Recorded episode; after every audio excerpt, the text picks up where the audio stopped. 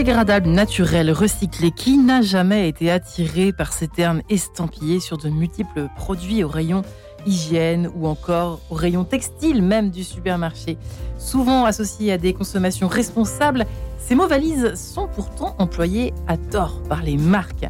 En tout cas, c'est la question que nous allons nous poser ce matin. Sommes-nous passés de l'écologie à la dictature verte? Eh bien, tentative de réponse dans quelques instants. Avec nos deux invités, j'ai la joie de recevoir eh bien, Christian Pinaudot. Bonjour Christian. Bonjour. Ravi de vous recevoir euh, dans cette émission. Vous qui êtes toujours directeur de la Maison de la Forêt, secrétaire général du syndicat des sylviculteurs du Sud-Ouest euh, depuis maintenant 1977. Vous connaissez la chanson de l'évolution justement euh, de, cette, de ces questions euh, qui nous titillent, nous picotent et nous parfois nous, nous, eh bien, nous embêtent plus qu'autre chose, mais euh, et nous obligent aussi plus qu'autre chose euh, autour de l'écologie, autour euh, de tout ce qui est vert. Certains, parlent de greenwashing. Nous serons, j'espère, en ligne, en, tout cas, pas en ligne, mais peut-être en ligne, en tout cas, en, en lien avec Pierre Rouvière dans quelques instants, en présence de Pierre Rouvière, lui qui est ingénieur consultant en éco-conception et greenwashing fighter, ça veut tout dire, qui a écrit, qui a coécrit avec l'écrivain Barnabé Crépin-Pommier Écolo mon cul aux éditions Erol. Voilà, il sera avec nous dans quelques instants. Mais Christian Pinaudot, nous sommes ravis de vous voir euh, revenir sur ce sujet. Nous ne sommes pas partis des incendies la dernière fois avec vous, des feux de forêt. Et nous atterrissons euh, à, la, question de l'écologie. Alors, j'ai presque envie de commencer par vous poser cette question. Euh, selon vous, euh, vous qui êtes quand même euh, un spécialiste de tout ce qui est vert et vraiment vert, euh, c'est-à-dire euh, les arbres, euh, la nature, sommes-nous passés de l'écologie à la dictature verte S'il fallait répondre, vous diriez quoi?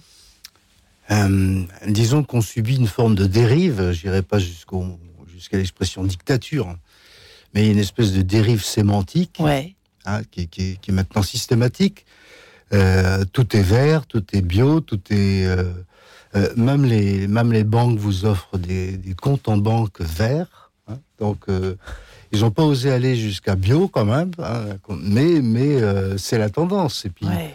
Et, et ce qu'il y a d'assez euh, extraordinaire, c'est que c'est cette sémantique est récupérée par des idéologues après, euh, qui, se qui se regroupent dans des, dans des petites associations qui sont même qu'on peut même qualifier de groupuscules, mais qui font un bruit énorme.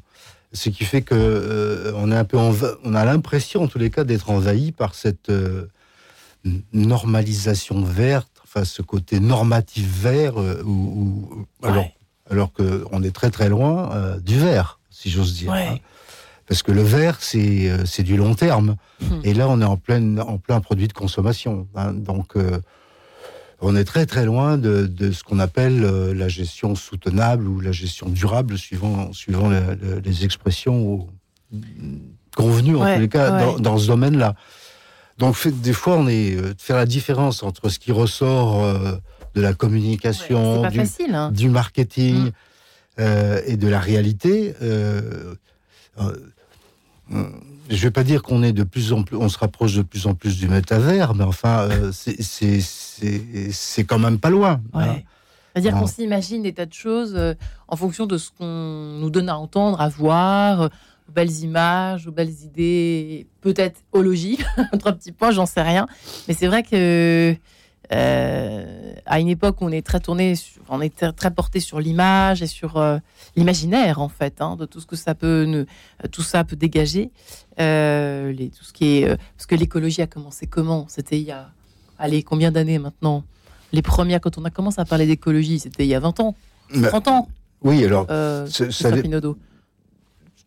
Quand on a commencé à parler de l'écologie, enfin médiatiquement, si j'ose dire, hein, là, là, c'est relativement récent, c'est 25 ans, oui. C'est ça. hein.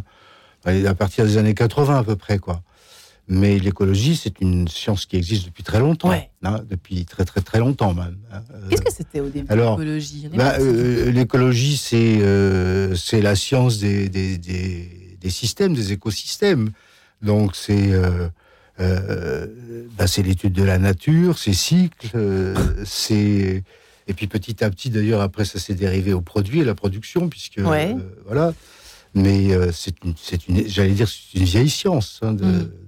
de- donc, mais justement aujourd'hui. alors qu'on parle d'écologie en permanence. en permanence. en permanence, vous n'entendez. Les, écologues ne sont jamais invités. Je savais même pas que ce terme existait, écologue. Ah bah si. Écologue, Un écologue, c'est celui qui, qui c'est le scientifique de l'écologie. De l'écologie. Et, on n'entend pas les. Je, la climatologie, aujourd'hui, le, changement climatique est à toutes les sauces. Et, on n'entend jamais euh, d'écologues, de climatologues, de paléontologues, d'historiens de géographes. Or, c'est ces gens-là qu'on devrait écouter. Et non pas le porte-parole de l'association euh, machin chose euh, qui, vend qui, qui, vend, qui vend, voilà, qui vend son association, euh, à défaut son idéologie, euh, et qui dit idéologie dit le plus souvent ignorance, parce que sinon euh, c'est très corrélé. Hein. à partir du moment où vous êtes pris dans une idéologie, vous ne réfléchissez plus, vous ne pensez plus, et, et, c'est du prêt à penser, si j'ose dire. On, a vu quelques démonstrations il y a encore, récemment. Donc, alors qu'on devrait donner la parole à ces, à ces gens-là, écologues, euh, paléontologues, par exemple, sur tout ce, qui est, tout, ce qui est climat, on les entend jamais. Mm. C'est quand même énorme. Ouais, c'est vrai que c'est quand même assez fou. Euh, quand on dit euh, je fais ça pour la planète, on a envie de savoir quand même. Alors on, attend avec impatience Pierre Rouvière, peut-être que, mais peut-être pouvez-vous nous dire vous, Christian Pinaudot, avec votre science qui est la vôtre, cette science qui est, qui est l'éco. Je ne suis pas omniscient. Presque. quand on dit c'est pour la planète. Par exemple, tout ce qui est euh, le recyclage, par exemple, le tri sélectif, est-ce que ça, ça a, une valeur écologique?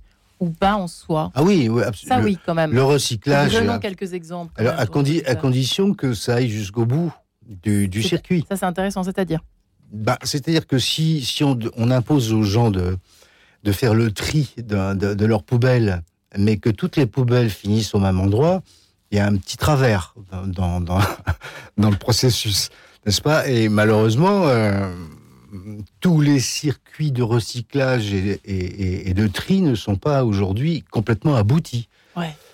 Euh, donc on vend parfois, on vend parfois des choses qui sont plus théoriques et ou comment dirais-je euh, médiatiquement correct ou politiquement correct, euh, mais pas du tout scientifiquement ou, économiquement correct. Hmm. mais le recyclage. L'intention était bonne, mais il faut vérifier à chaque fois. Euh. il, y a, quelques années, il y a eu un reportage célèbre qui se passait en Corse où toutes les, toutes les poubelles étaient vidées exactement au même endroit. Mais il n'y a pas qu'en Corse que ça existe. Hein. il y a si on fait le tour des pays de l'Union européenne, on va en trouver un paquet. Hein. Donc effectivement, le recyclage, oui, mais à, condition d'aller jusqu'au bout. De même que vous avez, on parle beaucoup d'économie circulaire aujourd'hui. Bah, l'économie circulaire, euh, là aussi, c'est parfait. Moi qui viens du milieu forestier, euh, on, est dans on, est dans un modèle d'économie circulaire avec la forêt. Mais, mais c'est assez rare finalement. Là aussi, si, si faut, il faut intégrer dans le modèle de l'économie circulaire tout, tous les intrants et, tout, et, et, comment dirais-je, tous les critères qui vont avec. Mm. Parce que si pour faire de l'économie circulaire, vous utilisez euh, euh, une énergie fossile, euh, par exemple, c'est pas vraiment de l'économie circulaire. Il y, a, il, y a, un biais quelque part. Voyez si pour aller jusqu'au bout du cycle, il faut, comme en Allemagne, brûler du charbon, là aussi, ça pas de sens. Là il y a un biais. Il y a un biais. Voilà. Euh, Pierre Rouvière, je crois, est en ligne avec nous. Nous vous avons rattrapé, Pierre Rouvière. Bonjour. Oui, bonjour. Euh, donc, ingénieur que vous êtes, vous qui avez euh, coécrit cet ouvrage Écolo Mon cul chez Erol. alors, effectivement, quand on se promène dans les rayons du supermarché, on, parlait avec Christian Pinaudot de la parfois délicate, et quand on n'y connaît rien, c'est sûr que c'est difficile de faire la part des choses entre ce qui est effectivement bien pour la planète ou pas. Euh, vous, qu'est-ce qui vous a titillé euh, Qu'est-ce qui vous a rendu un peu fou pour écrire, pour euh, aller jusqu'à écrire cet ouvrage, au fond, Pierre Rouvière? Ouais, déjà, juste, je, me permets juste de corriger. ce qui est bon pour la planète, c'est un peu Déjà, ça commence bien. Déjà, déjà, ça commence bien. déjà, ça commence bien. Ouais, non, mais c'est vrai qu'il faut partir du principe que tout produit est source d'impact, que le produit qui n'a pas d'impact, c'est le produit qui n'existe pas. Euh, après, effectivement, la question, ça va être d'essayer de se tourner vers les produits euh, qui génèrent le moins d'impact, en tout cas sur l'environnement. Ouais, mais alors, parce que, alors pourquoi ce livre? Alors pourquoi ce livre? Euh, ben, En fait, c'est pas tant euh, le but euh, de, de faire une sorte de guide des éco-gestes, hein, c'était pas du tout ça l'ambition.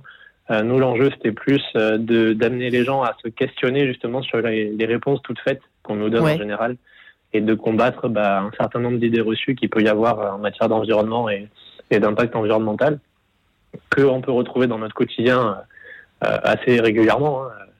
Euh, on prend une série d'exemples dont, certains on, connaît à peu près la réponse, mais en même temps, c'est pas pas forcément évident d'y voir clair, que ce soit sur la voiture électrique ou sur d'autres sujets comme ça. D'autres où effectivement, bah, là, il y a énormément d'idées reçues. Euh, par exemple, les, les, sacs de course dans les dans les supermarchés. Ouais. Euh, quand, il y a quelques années, on a interdit les sacs plastiques, on a mis à la place des sacs en papier, sans à aucun moment repenser l'usage, sans repenser le système qui est derrière, mais en restant sur le concept du jetable. Bah, en fait, on remarque que euh, à quantité de courses transportées équivalentes, un sac en papier, ça peut générer beaucoup plus de pollution, euh, in fine, qu'un sac en plastique jetable. Donc il y a un peu tous ces, tous ces enjeux-là qu'on essaye de décrypter et, au travers de ces enjeux d'aller un petit peu plus loin aussi pour questionner euh, bah, plus le système qu'il y a derrière et qui permet ça.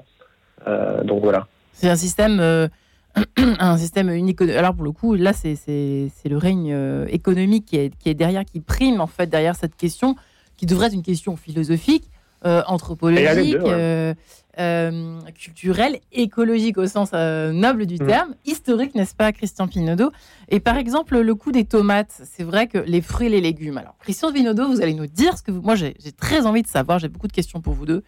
ces histoires de légumes bio ou pas, j'ai l'impression qu'il y a quelque chose qui est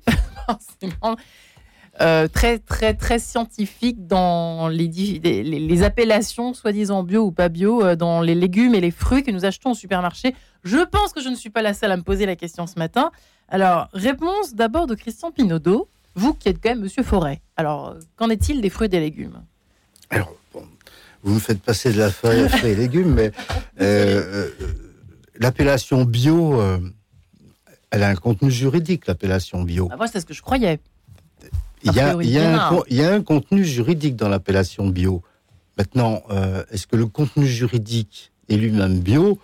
Euh, On peut se poser la question. Ce que je veux dire par là, c'est que c'est pas, il suffit pas d'avoir une espèce de cahier des charges pour que le produit soit bio au sens où, on, où, le, où le commun des mortels euh, l'entend. Euh, on pourra, comme dit, euh, comme dit Pierre Rouvière, il n'y a, pas de produit sans impact.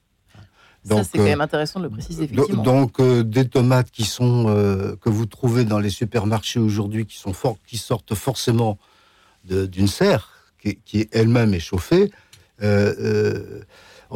c'est pas, on, peut les qualifier de bio parce qu'elles remplissent un cahier des charges, mais bio ne veut pas dire forcément naturel n'est-ce pas bah, Écoutez, c'est bien de le dire quand même, parce que nous, dans nos têtes, vous savez. Bah oui, dans, la tête des, gens, bio, c'est plus naturel. Euh, c'est pas parce que dans des magasins bio, on vend des pommes de terre euh, toutes sales avec euh, la terre qu'elles sont. qu'elles sont plus naturelles que les autres, n'est-ce pas? Là, on est dans le marketing, on est dans la présentation, on est dans le consommable. Euh, euh, s'il avait, avait fallu attendre les produits bio pour être en bonne santé, euh, on aurait beaucoup, beaucoup de problèmes depuis longtemps. Donc, euh, le, les conditions de production n'ont cessé de s'améliorer depuis des décennies déjà. Hein, les conditions de vie aussi, puisqu'on vit de plus en plus, de plus en plus longtemps. Donc, il y a quand même une relation. Alors, les produits bio viennent ajouter, si vous voulez, un peu de qualité à tout ça, mais de là faut pas nous faire prendre des vessies pour des lanternes. Euh, tout n'est pas bio au sens où on veut nous le faire croire. Ouais, c'est toujours ça. Pierre Rouvia, qu'est-ce que vous répondez à cette même question? Euh, Ouais, ouais bah, effectivement, euh, toutes choses égales par ailleurs, euh, qu'on prenne une tomate conventionnelle ou une tomate bio, probablement qu'on générera un peu moins d'impact avec la tomate bio. Parce qu'on utilisera moins d'intrants chimiques, moins de pesticides, donc on aura un impact un peu mm. moindre sur la toxicité humaine, sur l'écotoxicité, et même en amont, parce qu'il faut prendre en considération aussi le cycle de vie de fabrication des, euh, des pesticides et de, de, tout, de tous les entrants. Donc, toute chose égale par ailleurs, c'est un peu mieux. après, effectivement, il y a toutes les, tout ce qu'implique la réglementation, les labels, les critères qui sont qui sont exigés ou pas. Donc ça, après, effectivement, ça peut varier. Bon, après, nous, on a l'agriculture biologique à l'échelle de l'Europe, donc donc ça va. Après, effectivement, il faut considérer euh, tout ce qui, tout le système qui permet à cette tomate d'exister. Euh, bio, ça ne veut pas dire que c'est pas industriel. Euh, je pense qu'on on se rejoint un peu là-dessus. Si on compare par exemple une tomate bio ou pas, d'ailleurs, qui a poussé en France sous serre en plein hiver, avec des serres chauffées qui généralement sont chauffées au gaz parce que la majorité sont situées en Bretagne et qui en hiver il fait froid et qu'il faut des températures assez particulières pour, pour que la tomate puisse se développer. Si on compare ça à des tomates importées, par exemple, c'est l'exemple qu'on prend dans le livre, on remarque que euh, ben, on va générer plus d'impact en faisant une tomate française qui pousse sous serre chauffée en hiver qu'en important nos tomates. Donc l'enjeu, en fait, c'est à la fois de, hmm. de, de, raisonner aussi sa consommation et de se dire, ben, en fait, on va peut-être manger des légumes qui sont produits euh, euh, localement et avec un climat approprié aussi. En fait, Donc pas faire des tomates là, où, les tomates sont pas censées pousser. Quoi. Ouais. En fait, il faut voir plus loin, plus loin que le bout de son nez. Euh, Christian Pinaudot et, Pierre Auvière, hein, ce matin, juste avant que nous séparions quelques Absolument. Bien, Christian Pinaudot. J'ai l'impression que depuis le début que nous, parlons, nous parlons euh, de ce sujet, c'est un peu ça, euh, finalement, qu'il faut arriver. Il faut détricoter cette façon. Enfin, il faut aller au-delà de l'image, c'est bio, quoi. et, puis en plus, il faut, il faut toujours le, le, le restituer dans un contexte global, parce que faire du bio à l'échelle d'un territoire de quelques kilomètres carrés, c'est sympathique. Ouais. Euh, mais déjà à l'échelle nationale, ça n'a pas beaucoup d'impact, enfin d'impact positif, je veux dire, mais à l'échelle mondiale encore moins. Donc, euh, je, prends un exemple, les conditions par exemple de récolte de tomates. Euh, dans les, dans les 25 pays de l'Union européenne, vous avez quasiment 25 applications différentes. Donc, euh, euh, parce que dans les textes euh, européens, le règlement, lorsque un règlement, ça s'applique, ça s'impose au droit de tous les États, de tous les États membres. Par contre, les directives, elles sont elles sujettes à interprétation nationale. Or, on arrive comme ça à des, des, des résultats assez aberrants, c'est-à-dire qu'on va effectivement aller chercher ailleurs ce que l'on pas ce qu'on va avoir à des difficultés à produire localement parce qu'il va y avoir des contraintes environnementales bien supérieures à celles qu'on va appliquer en Espagne, en Italie, en Allemagne, et surtout en Allemagne, parce qu'en Allemagne, ils, ont, euh, en termes de communication, ils se font passer pour des gens euh, très vertueux, les Allemands, alors que c'est probablement une des industries alimentaires les plus polluantes, hein, avec, un, avec un impact considérable. Donc ils ont, ils ont les fermes, les fermes pour les vaches avec 1000 vaches, etc. On ne peut pas le faire en France. Hein. Donc, euh, euh, même en matière de production de bois, par exemple, c'est infiniment plus libéral, entre guillemets, euh, qu'en France, hein, en termes de produits de traitement, etc. Donc là aussi, il a, ces impacts négatifs, dire que la France est vertueuse, ça serait, on serait très heureux. Hein. Mais à l'échelle, à l'échelle du climat mondial, c'est zéro. Ah, non, mais faut, il faut intégrer tout ça. il faut, il faut, il faut pas nous faire croire n'importe quoi, n'est-ce pas? Lorsque vous avez un, homme politique que je ne nommerai pas, qui dans sa campagne électorale dit qu'il veut sauver la France, mais sauver la France de quoi? Mais euh, si c'est sur le plan climatique, la France ne, s'en sortira jamais toute seule. toute seule, c'est impossible. ça n'est que planétaire, n'est-ce pas? Mais, mais qu'on en soit là dans le discours, si vous voulez, c'est comme, c'est comme les produits bio qu'on en soit là dans le discours, on est en pleine dérive. Euh, ou le compte vert que vous évoquiez tout à l'heure, Pierre Rouvière, vous n'étiez pas avec nous, mais c'est vrai que c'est un peu. Là, on part complètement dans le délire marketing. Quoi. Voilà. Eh bien, je vous propose de nous retrouver. Je vais me faire vraiment gronder cette fois. Euh, juste après cette page en couleur. À tout de suite, messieurs.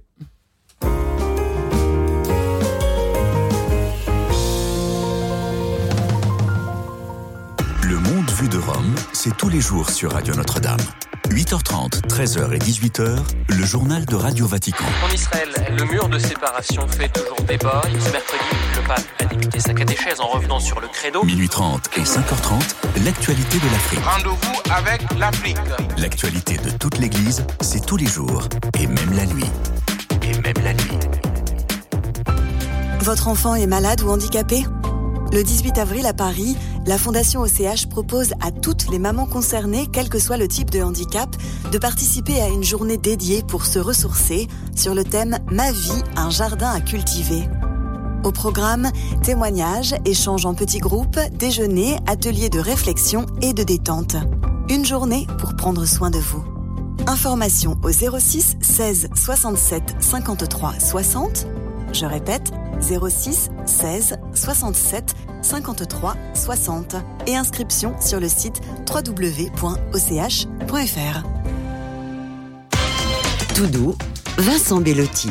C'est en l'écoutant chanter dans un théâtre à Roubaix que Laurent Voulzy a été séduit par sa voix à la fois douce et intense. Après avoir accompagné sur scène le duo Souchon-Voulzy, Suzanne Grimm sort un premier mini-album aux accents pop et folk, l'occasion de découvrir une jeune artiste au cœur sensible mais pas grenadine. Tout doux, c'est ce mardi à 18h30.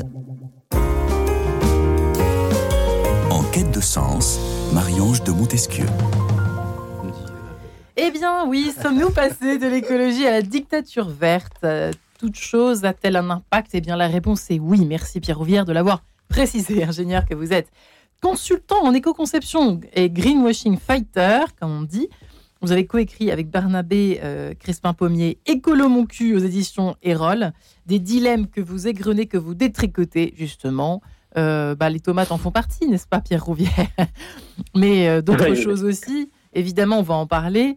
Euh, moi, ce qui m'intéresserait, c'est tout ce qui est les gâteaux. Vous savez, euh, ça c'est euh, c'est peut-être un truc de fille, j'en sais rien, mais souvent on va voir rayon bio les gâteaux euh, parce qu'ils sont pas forcément si chers que ça, mais ça fait bien sur le paquet, c'est vert. Bon, voilà, on se dit c'est très bien pour la santé. Bref, Christian Pinaudot est également avec nous, vous qui avez dirigé la maison de la forêt et qui avait été donc secrétaire général du syndicat des sylviculteurs du Sud-Ouest euh, depuis 77, donc vous y connaissez quand même bien euh, dans tout ce qui est euh, eh bien déjà vert, les forêts, les forêts de France, d'Europe, comment pousse une forêt. Vous nous aviez raconté ça la, fois dernière, c'était tout à fait passionnant. J'aimerais bien que vous reveniez un jour d'ailleurs pour qu'on parle que des forêts, parce que c'était les feux de forêt dont nous parlions la dernière fois. Donc, sommes-nous passés de l'écologie à la dictature? Revenons à nos moutons. Euh, Pierre Rouvière, c'est vrai que, euh, alors, euh, on parlait des, des trams, on va, on va s'y colter aux trams dans quelques instants avec Christian Pinaudot. Mais j'aimerais bien, oui, qu'on s'arrête quand même sur tout ce qui est un petit peu le, grand marketing des supermarchés dans lesquels on déambule, les auditeurs et moi-même. J'espère que, bah, peut-être vous aussi, Pierre Rouvière, mine de rien, mais comment est-ce qu'on peut ne pas se faire avoir? Comment ne pas se laisser prendre au piège? De façon un peu bête et méchante par, euh, effectivement, euh, je parlais des gâteaux, mais ça peut être beaucoup d'autres choses, les petits pots pour bébé, les, euh, je sais pas, les, les marques X, Y et Z qui se qui s'estiment bio depuis là pour le coup des années. Est-ce qu'il faut les croire ou pas Est-ce qu'il y a des, des, des marques qui sont effectivement plus crédibles que d'autres? Je sais pas. Pierre Rouvière, euh, sur tout ce qui est dans notre supermarché, plutôt côté nourriture, alimentation. Comment faire en gros le choix Comment savoir être un peu plus intelligent en faisant ses courses finalement Ouais, ben, en matière de, c'est un peu du greenwashing en fait. Euh, L'enjeu c'est de pas de pas se laisser endormir euh, par le par le discours des marques. Euh, après, ce qu'on remarque en général, c'est que les, mécaniques qui sont mises à l'œuvre justement pour pour vendre ces produits dits entre guillemets écologiques, c'est un peu les mêmes. Que ce soit des, labels factices. Donc, il faut faire la distinction entre des labels qui sont officiels, qui reposent sur des référentiels, euh, qui sont bien cadrés. euh, qui sont publics. Quoi les labels Euh, factices Pardonnez-moi Pierre Rouvière. Qu'est-ce que c'est les labels Alors, factices? Par exemple, quand une marque va euh, euh, créer une sorte de bannière de marque pour regrouper une certaine catégorie de produits qu'elle juge euh, écologiques ou bons pour l'environnement, euh, alors que c'est pas un label officiel. Euh, ça, il y a beaucoup de marques qui font ça, que ce soit dans le textile avec euh, des H&M qui lancent leur Eco-Conscious, euh, leur marque Eco-Conscious euh, qui regroupe des, des, des vêtements censés être euh, moins impactants sur l'environnement, Ouais. alors qu'en fait, il n'y a aucun référentiel derrière, que ça soit euh, des marques qui vont euh, dire organique plutôt que bio, Oui. qui vont essayer de créer des espèces de, de, de faux labels pour un peu induire en erreur. Euh, donc tout ça, c'est des, des choses à, à, à- à savoir identifier, en Mhm. tout cas. Euh, après, il y a aussi tout ce qui est bah, l'utilisation de termes un peu flous. Euh, ça, c'est assez récurrent. Des marques qui vont utiliser des termes qui, dans l'esprit euh, des consommateurs, des consommatrices vont évoquer un bienfait environnemental, alors qu'en fait, quand on regarde dans la pratique, il n'y en a pas du tout. des termes, ça peut être biodégradable. Oui. Aujourd'hui, il y a énormément de marques qui vont dire ah, mon produit est biodégradable, donc il est bon pour l'environnement. Ouais. En fait, non, parce que déjà, biodégradable, ça ne veut pas dire compostable. Ouais. biodégradable, c'est une propriété de la matière. En aucun cas la définition d'un bienfait environnemental. Mhm. Euh, typiquement, si vous mettez un, un, emballage en bioplastique qui est dit biodégradable au compost, euh, vous pouvez attendre très longtemps et il se dégradera jamais. Quoi. Ça fait sourire Christian Pinotto, effectivement. Mais c'est bien de préciser, écoutez, je trouve qu'on ne fait pas assez, c'est effrayant, on est, on est lessivé. c'est pas possible, Christian Pinotto, c'est vrai que ça vous fait sourire, mais il y a bien d'autres choses encore mais, euh, oui. à dire là-dessus. Euh, effectivement, enfin, là, on, on, parle des cycles de vie, mais de, de, de, des produits. Mais en fait, là, on, il, faut, il faut tout restituer dans, dans un contexte de, temporel beaucoup plus long. C'est-à-dire que, bon, moi, en tant que forestier, on, on travaille à, à 40-45 ans minimum. Ouais. Et, et, et, dans certaines, certaines essences, euh, on n'en voit pas le bout parce qu'on est mort avant, hein, puisque c'est 100, 120 ouais. ans ou 130 ans. Donc ça donne un peu de recul pour apprécier euh, les modes, euh, les campagnes marketing, etc. Donc, euh, et, et c'est vrai que euh, les, là aussi, il faut, pour apprécier, comme le dit Pierre Rivière, ouais. l'impact des produits, il faut aussi se mettre dans un contexte plus long. Euh, Est-ce que on, on, on, évoquait tout à l'heure pendant la pause les trams, ouais. l'installation des trams, même si c'est présenté comme écologique, a un impact absolument considérable en termes de rejet ne serait-ce que l'établissement de la ligne, la fabrication du, du, du les tram, matériaux, du tram, les matériaux ouais. du, de, de la, de, du tram, bah, là aussi. Alors, euh, si on fait l'analyse de cela euh, sur les deux, trois ans de mise en place et d'installation, le, le, bilan est archi négatif. Hein. Par contre, euh, si on le fait à 30, 40 ans, 50 ouais. ans, puisque les trams sont censés être là dans 30, 40 ou 50 ans, ça prend une autre allure par rapport euh, par rapport à l'impact des véhicules, des, des, des transports actuels. Il faut si jusqu'au bout de la logique. Donc, la donc il faut, hmm. non seulement il faut faire l'analyse du cycle de vie d'un produit comme, le, comme ce qu'évoque Pierre Rouvière, mais il, faut aussi euh, apprécier les choses dans un contexte ouais. temporel beaucoup plus long. Euh, en termes de climat, par exemple, on, confond euh, systématiquement la météo euh, avec le climat. Hein. Ouais. mais là aussi, il n'y a pas de pédagogie. Il y a, on n'invite jamais euh, comme je le disais tout à l'heure, on n'invite pas des, des, scientifiques, des historiens, des géographes ou des paléontologues pour nous expliquer tout ça. Ça manque énormément de pédagogie. Ouais. Euh, J'ai relu lu, il y a pas longtemps le, le bouquin de Leroy Ladurie là sur le mille ans de climat. Il, il dit euh, une phrase qui m'a frappé, c'est qu'il dit que le, le, la temporalité du siècle ne caractérise pas forcément le climat pour une région donnée. C'est-à-dire qu'en 100 ans, on peut pas se, on peut pas se prévaloir de 100 ans pour affirmer que c'est le climat de la région donnée. Donc, euh, alors c'est dire de façon planétaire, c'est hautement compliqué. A fortiori, a fortiori, donc il faut un peu relativiser les mmh. choses. Ce a de sûr, par contre, c'est ouais. que euh, la, politiques de consommation avec le marketing derrière qu'on, qu'on, auquel on assiste aujourd'hui, alors là on est dans la dérive totale. Enfin, je veux dire, la dérive sémantique. On est comme je le disais tout à l'heure sous forme de plaisanterie, on passe du verre au métavers. Donc, euh, donc euh, stop, il ouais. faudrait arrêter et faire une pause et, avec quelques pédagogues qui nous expliquent exactement ce que ça veut dire. Beaucoup d'entreprises considèrent l'environnement non pas comme une nécessité, mais comme un segment de marché, et c'est ça la porte ouverte au discours de greenwashing. Quelque chose qui vous horripile, avez-vous euh, récemment évoqué, Pierre Rouvière, c'est le, le fait, surtout, des, des, effectivement, les entreprises ont pris euh, je sais pas il y a combien d'années, hein, mais euh, ont, on, on, on, incarné en fait les valeurs vertes euh, depuis quelques années. Euh, ça, paraît, ça paraît presque maintenant une espèce d'injonction normalisée, non? Ouais, bah, le, greenwashing, c'est un peu le nouveau délit climatique, euh, j'ai envie de dire, parce que maintenant il y a un peu moins de climato-sceptiques. Par contre, il y en a beaucoup qui disent ah nos produits sont là, ils respectent l'environnement, ils sont neutres, ils sont climat positif ou je ne sais quoi. Ouais. Euh, donc c'est un peu la, la, la, nouvelle norme effectivement. Après, euh, bah, le problème c'est qu'on est dans, dans, une société qui valorise la croissance. Euh, or qui dit croissance, elle dit produire toujours plus et vendre toujours plus et consommer toujours plus du côté des consommateurs consommatrices. Donc euh, effectivement, qu'un produit soit étiqueté vert ou pas, la logique reste un peu la même. Et comme on disait tout à l'heure, bah, tout produit son impact. Donc, à un moment donné, il va falloir se poser des questions un peu plus systémiques et à l'échelle sociétale que juste est-ce qu'on peut rendre vert nos produits. Mm. Ça, pour le coup, c'est pas la, c'est pas le, la tâche la plus la plus difficile entre guillemets. de toute façon, la, la, consommation ne pourra pas l'arrêter puisque la démographie augmente. Hein. donc les gens mangent. Hein, Jusqu'à maintenant, c'est ce que j'ai compris en tout cas. Donc deux à trois fois par jour dans, dans nos sociétés occidentales. Donc, donc mécaniquement, la, consommation continuera de s'accroître puisque d'après les démographes, euh, la, démographie, la démographie va chuter, rechute à partir de 2050. Donc jusqu'en 2050, on est. Donc il faut nourrir ces gens-là.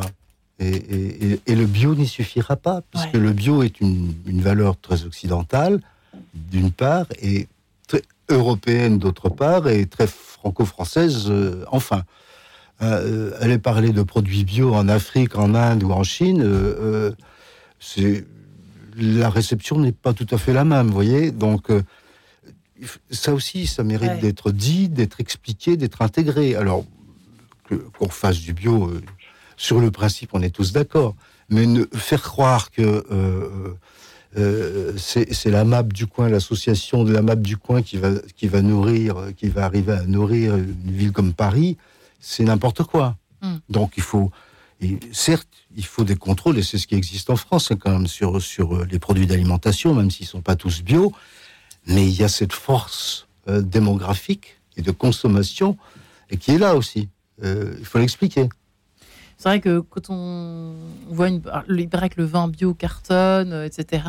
Sauf qu'on disait avec vous, Christian Pinaudot, que tout à l'heure que c'est quand même très cher, souvent les, produits. Alors pas toujours, justement. Les, les faux labels peut-être, nous dirait Pierre Rouvière, ne sont pas si chers que cela. J'en sais rien, mais en tout cas, c'est vrai que tous ces, cette chaîne de magasins bio qui a dû, qui ont dû fermer récemment.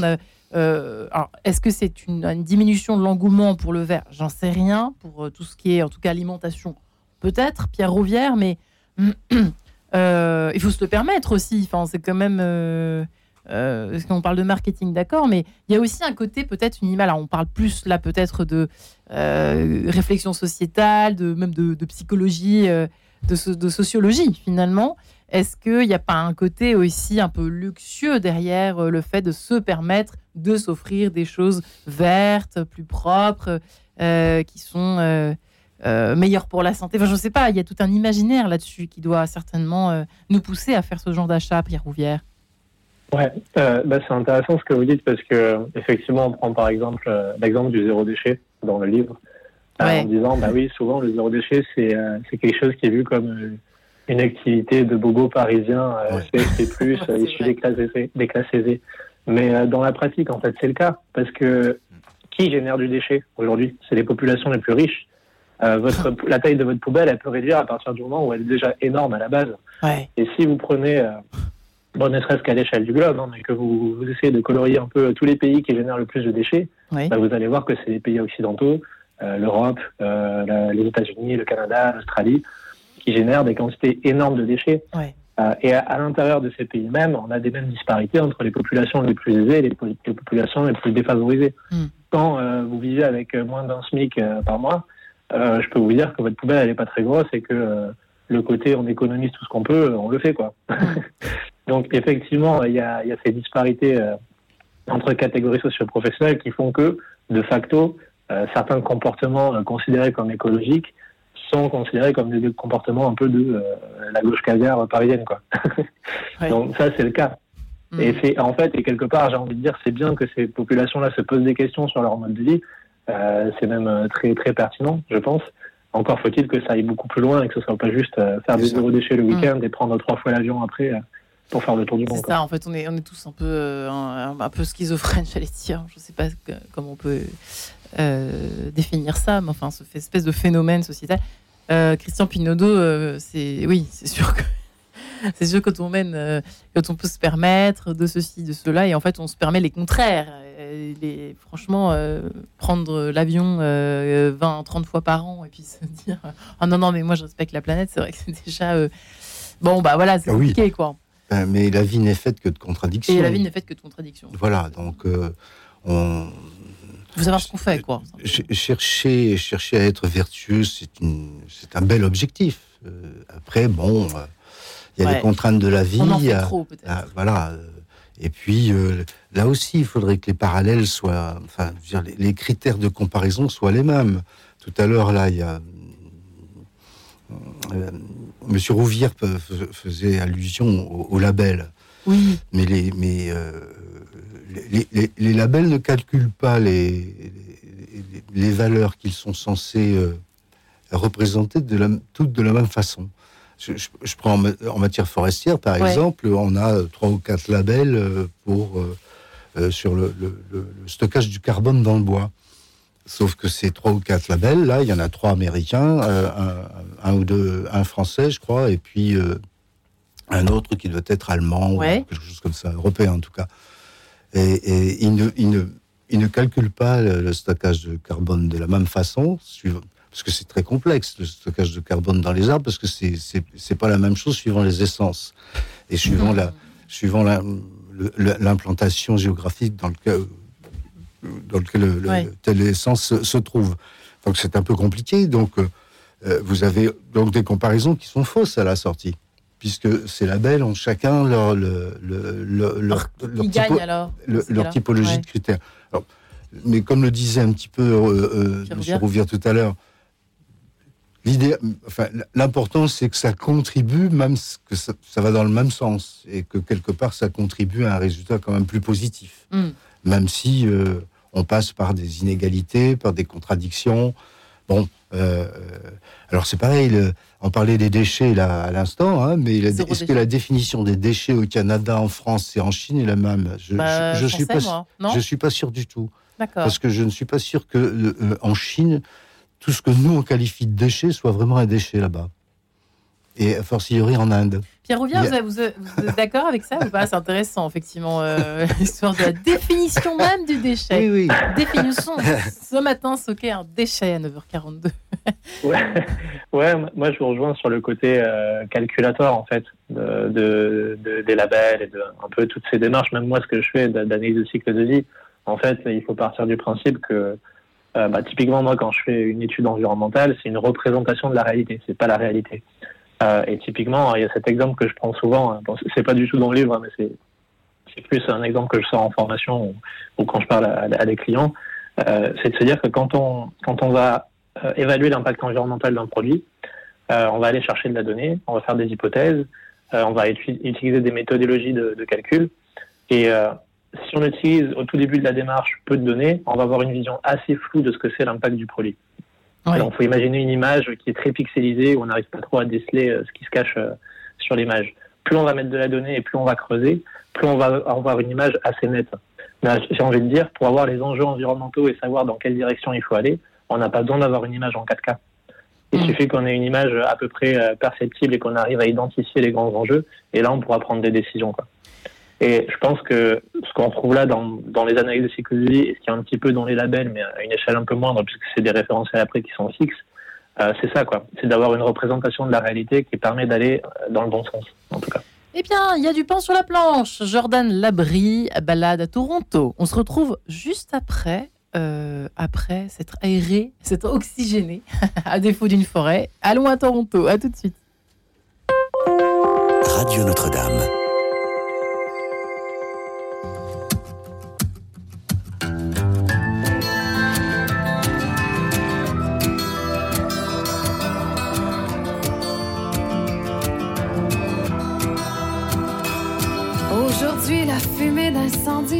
A jauni le ciel et rougi le soleil. Les étoiles du nord me rappellent la mort et tu m'appelles encore. Tu dormais sur le banc tandis que je conduisais. J'espère ne jamais arriver.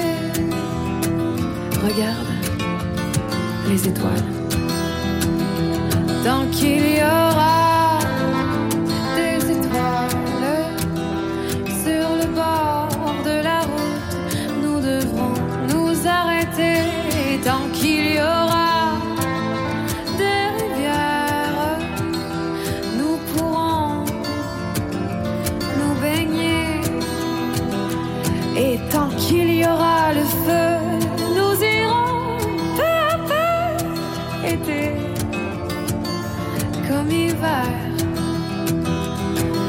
vagabond, millionnaire, amoureux, zilliardaire, vagabond, millionnaire, amoureux. Le temps passe et un jour, on est vieux et puis seul et rien ne reste plus que la fierté d'avoir aimé correctement. Ou la honte et les tourments de ne pas avoir compris. Attends, attends, j'ai quelque chose à te dire.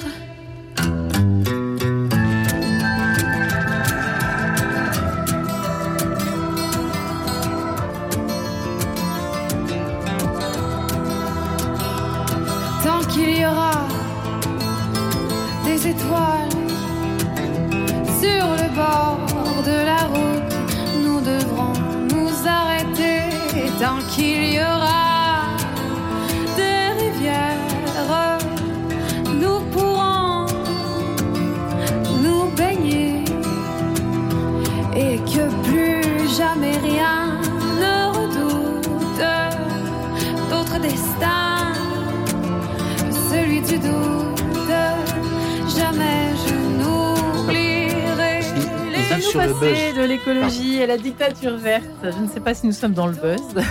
Merci en tout cas à nos deux invités du jour. Pierre Rouvière, ingénieur consultant en éco-conception. Euh, il est un peu un greenwashing fighter. Heureusement qu'il y en a quand même aujourd'hui pour prendre un peu de recul par rapport à toutes ces questions, notamment cette question de l'écologie. Écolo, mon cul chez Erol, qui vient de sortir, Christian Pinaudot, euh, qui avait dirigé la Maison de la Forêt et qui avait été secrétaire général du syndicat des sylviculteurs du Sud-Ouest. Euh, justement, Christian Pinaudot, c'est quand même intéressant parce qu'on parlait ensemble de quelque chose qui est tout à fait intéressant. Notre sujet euh, le pose, la, la pose cette question, puisque j'ai mentionné dictature verte. Pourquoi est-ce qu'on a tellement l'impression, vous demandais-je il y a quelques secondes, d'être un mauvais garçon ou une mauvaise fille quand on n'est pas euh, zéro déchet, enfin, quand on ne fait pas euh, les choses dans le sens où euh, on voudrait qu'on les fasse.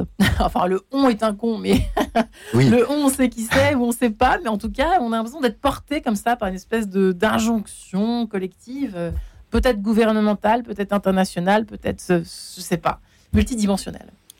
Oui, ben, il y, a un discours, il y a un discours, si vous voulez, Un autour, de, au- autour du, du verre. Euh, C'est le discours de la vertu, un peu de la morale, et donc euh, culpabilisant en même temps. C'est-à-dire que si vous euh, mettez votre truc euh, votre dé- à côté de la poubelle, vous êtes, euh, vous êtes tout le monde, Tout le monde vous regarde. on vous regarde. Enfin, vous vous sentez très très vite mal à l'aise. Mais bon, on, est dans, dans les pays en France, hein, dans les pays occidentaux. hein. Et, et- et donc petit à petit, au travers du verre, on, on- on élargit le concept à la vertu, à la morale, euh, euh, et petit à petit, comme ça, vous avez euh, une espèce d'obligation à, vous vous sentez obligé à, et, et qui est vite dénoncée si vous sortez des clous. Mauvais citoyen. et- ouais. et- et donc les détenteurs de la morale et de la vertu, hein, et, je fais allusion à certaines associations euh, dites, voire autoproclamées de défense de l'environnement, ces détenteurs de la morale vous dénoncent. Et donc on, ren- on rentre là dans un cycle de, de- de culpabilité, de dénonciation qu'on a connu il y a quelques siècles, hein, il, y a, il y a quelques années. Donc il faut faire très attention à cette morale, euh, à ce- j'allais dire à ce, à à marketing moral- moralisateur aussi. Il faut faire très attention à un ça. exemple, vous, alors en termes de, de, de, de sylviculture, vous disiez même Christian Pinaudot, un exemple parmi d'autres, tant d'autres, euh, la coupe rase. Vous évoquiez la coupe rase. C'est un exemple éloquent, c'est pour ça que j'aimerais bien que vous nous racontiez. Ah oui, alors la- euh, il y a une dénonciation de la notion de coupe rase. La coupe rase, c'est une coupe de, une coupe de bois en forêt, hein, comme, Ouais. on, comme on- comme on coupe le blé ou le maïs. hein. Et, et donc, euh, on fait ça suivant les essences, tous les 50, 60 ans, voire euh, tous les 100 ans dans- quand il s'agit du, du, du chêne. Et, c'est une pratique séculaire. Euh, mais aujourd'hui, vous avez des associations euh, bien pensantes, évidemment, et bienveillantes, évidemment aussi, qui, considèrent que c'est une atteinte euh, à l'écologie, à la nature. On ne doit pas faire de coupe. Donc, il y a une espèce de discours pénalisant et culpabilisant qui ne repose sur rien parce que c'est hyper réglementé. Euh, les coupes rases depuis, depuis, depuis des siècles. Hein, donc c'est hyper réglementé, ça n'a jamais causé la moindre, le moindre, en tous les cas pas en France euh, et en Europe, je peux dire, la moindre dévastation de forêt, puisque euh, entre 1850 et aujourd'hui, la, surface forestière française a doublé. Donc, euh, hmm. si les coupes rases avaient été aussi dévastatrices, il n'y aurait plus de forêt. Donc, et là, mais cette incohérence-là, on raye l'histoire. C'est ça qui m'effraie le plus dans ces discours, c'est comme en matière climatologique, on raye l'histoire. Il n'y a, plus de mémoire. C'est l'instant T aujourd'hui qui compte. Alors on est dans le prêt à penser, le prêt à porter, le prêt à jeter et le prêt à dire n'importe quoi. Mais ça passe sur les antennes. Et, je reviens à mon histoire de pédagogue euh, et aux scientifiques, aux paléontologues qu'on devrait entendre, géographes et autres historiens. Non, ce qu'on entend aujourd'hui, euh, quand vous allez dans les, vous écoutez les grandes chaînes de, enfin c'est le, mmh. nom qu'on leur attribue, eh bien, on a le représentant, le militant de l'association Trucmuche qui compte 4 personnes la semaine et 12 le, le, week-end parce qu'ils font une sardinade. Enfin, je veux dire, c'est qui représentent absolument rien, qui n'ont aucune histoire. Mais c'est eux qui parlent. C'est quand, même, c'est quand même étonnant comme système. on est pour ou contre, mais l'histoire des, hum, par exemple, qui, met les Parisiens dans, un état de furie euh, euh, absolu, j'ai presque envie de dire ça, c'est euh, par exemple le tout vélo euh, avec tous les travaux que ça a dû générer, les bouchons pas possibles dans Paris. C'est un exemple parmi d'autres qui me vient comme ça à l'esprit. Pierre Rouvière, comment, vous voyez, au niveau du mot dictature verte, qu'est-ce que vous voyez vous derrière? Qu'est-ce que vous répondriez? Est-ce que vous êtes d'accord, pas d'accord? Quel est votre ressenti? Vous qui êtes un petit peu plus jeune que notre ami Christian Pinaudot, qui, vous intéressait à toutes ces questions et ces réflexions que nous menons ensemble depuis ce matin. Avec la dictature du vélo. Bah, Oui, pourquoi pas, j'en sais rien, mais c'est vrai qu'on a l'impression ah, peut-être d'une forme d'injonction bah, toujours. Ouais, ouais, non, effectivement. Bah après, il euh, faut être lucide sur le fait que euh, la voiture dans les centres-villes, euh, en tout cas dans les gros centres urbains, c'est quelque chose qui doit être repensé. Donc notamment quand on sait que euh, la majorité des déplacements, ils, pourraient être faits en transport en commun et, et sans, l'usage d'un grand SUV. Donc déjà, c'est une chose. Après, le problème, c'est que dans les politiques publiques, on manque aussi de cette vision systémique qui fait que euh, bah, remplacer la voiture par le vélo, ok, mais ça sous-entend de repenser aussi toute la ville. Ça sous-entend de non mais oui, euh, ça sous-entend de sortir juste de euh, la logique de on va juste mettre des pistes cyclables et inciter les gens à, prendre le vélo. Mais il faut se demander bah, où habitent les gens, où est-ce qu'ils travaillent, c'est quoi leur comportement de déplacement, pourquoi est-ce qu'on a certaines personnes qui vont habiter euh, très très loin en banlieue et qui vont travailler dans le centre de Paris et vice versa des gens qui habitent dans le centre et qui doivent travailler en banlieue. Il y a un peu cette logique d'organisation du territoire à avoir qui demande d'aller chercher, pas uniquement du côté euh, de l'urbanisme, mais aussi d'un côté euh, social, du côté économique, du côté sociologique, anthropologique. Il y a un peu une interdisciplinarité qui est nécessaire pour penser ces enjeux-là et qui n'est pas du tout intégrée aujourd'hui, en tout cas par les politiques publiques.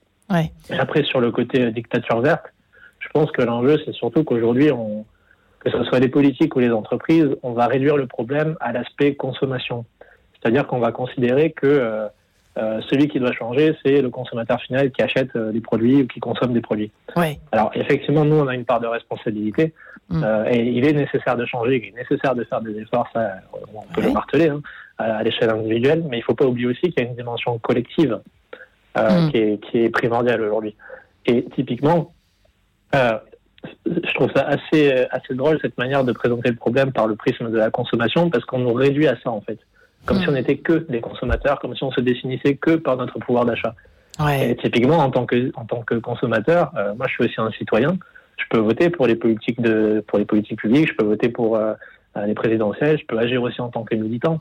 Euh, vous pensez ce que vous voulez des militants, mais je pense que c'est important d'en avoir aussi.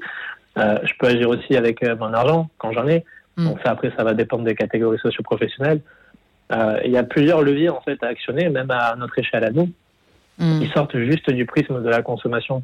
C'est vrai qu'on parle euh, quasiment que de ce prisme en fait. Quand on y pense, c'est vrai qu'on entend, on entend et on voit et on, et, et on sort son portefeuille. Oui, oui, c'est assez, assez, juste que oui, oui. Et... ce qui est intéressant aujourd'hui, c'est que, euh, enfin, en tout cas, on le voit à l'échelle politique, c'est qu'on est tellement dans un système à bout de souffle et où on se focalise là-dessus qu'on arrive à des injonctions contradictoires qui sont insupportables. Quand vous avez un président qui commence à parler de sobriété, qui dit ah ça y est, euh, c'est signé l'abondance, il faut se serrer la ceinture, mais que dans le même temps il va prôner une croissance euh, à l'infini. On se dit mais comment on peut être sobre et dans une société en croissance en fait? Christian Pinot, ça c'est ça c'est imparable. C'est vrai qu'on est, Ah oui, on est en absolument. nage en plein paradoxe et même injonction contradictoire, disons-le. Vous avez raison, Pierre Rouvière. Ah non, mais la- la- le fait, euh, l'appréciation sur les politiques publiques aujourd'hui est, tout à fait pertinente. hein. Euh, mais c'est vrai que le système se complexifie aussi euh, considérablement.